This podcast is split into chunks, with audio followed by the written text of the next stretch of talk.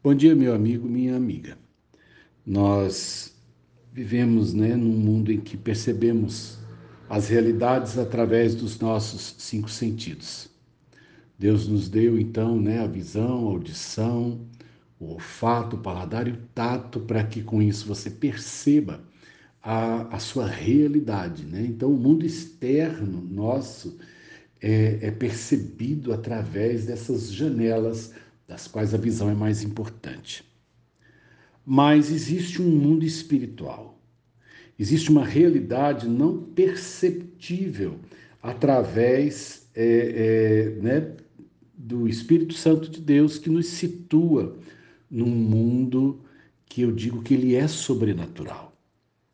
E me lembrei esses dias, falando sobre tentação com alguém, é, e ele queria saber, né, como é que funciona essa questão da tentação.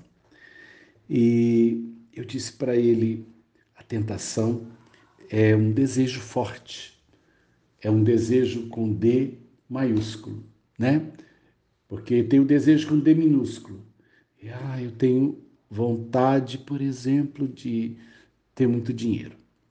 Aí, de repente, eu trabalho numa empresa em que eu tenho acesso a recursos e eu consigo, de alguma forma, fazer o desvio de dinheiro sem que eu seja percebido.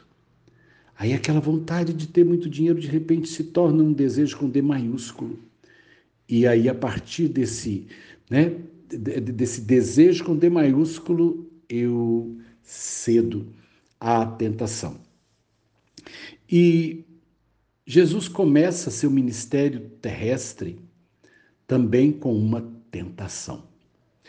É, logo após seu batismo, e é, para mim uma das boas narrativas que temos da tentação de Cristo é o capítulo 4 de Lucas, porque narra, né, mais ou menos como Mateus, mas ele termina no versículo 13 é, é, a seguinte narrativa né, da, dessa questão da tentação.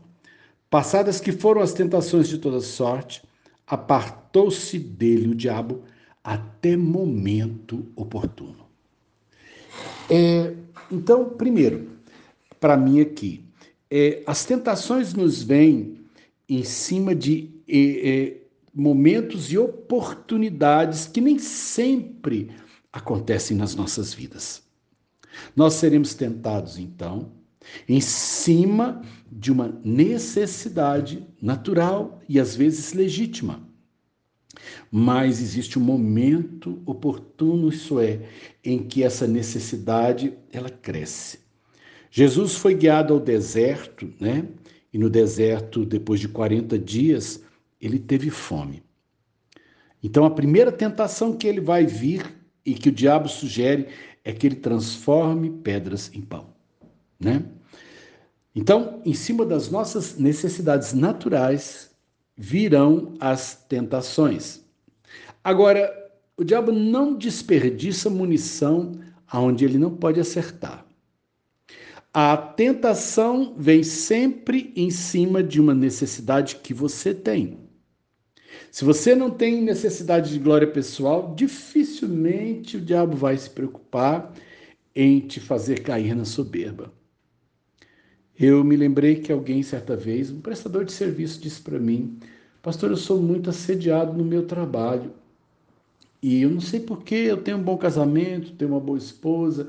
E eu falei: pode ter certeza, se você está sendo assediado nisso, é porque você, nesse ponto, é vulnerável. Ninguém será tentado naquilo é, que o desejo com D minúsculo não se manifestou. E na narrativa da tentação de Cristo, ele diz assim: até o momento oportuno.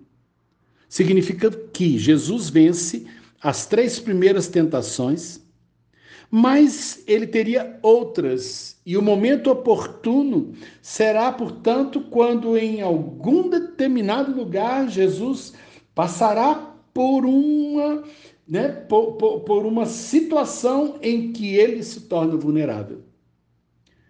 É, a última tentação de Cristo é quando ele está no Getsemane e ele ora para Deus e disse assim: Senhor, se o Senhor puder, passa de mim esse cálice. Essa expressão de Jesus quer dizer: Deus, eu eu queria outra forma, eu queria eu queria outra vida, eu não queria essa história de morrer não. Eu tinha vontade talvez de ter uma vida normal. Eu queria, quem sabe, envelhecer, me casar. É, são conjecturas minhas. Mas naquele momento ele é tentado a pensar de uma forma diferente para o propósito para o qual ele tinha vindo. Mas imediatamente ele diz assim: Mas seja feita a tua vontade e não a minha. Tentados todos nós seremos. Nunca se esqueça, né, que o diabo sabe as áreas em que nós somos acessíveis e também reconhece os momentos oportunos em que a gente está frágil. E Deus é aquele que, portanto, nos conhece e não permite que eu seja tentado além daquilo que eu posso. Toda tentação é suportável, mas vencê-la exige a presença do Espírito Santo. Cuidado com as suas tentações. Elas sempre virão em cima da sua fragilidade. Peça graça de Deus. Sérgio Oliveira Campos, pastor da Igreja Metodista Buena Leste, graça e paz.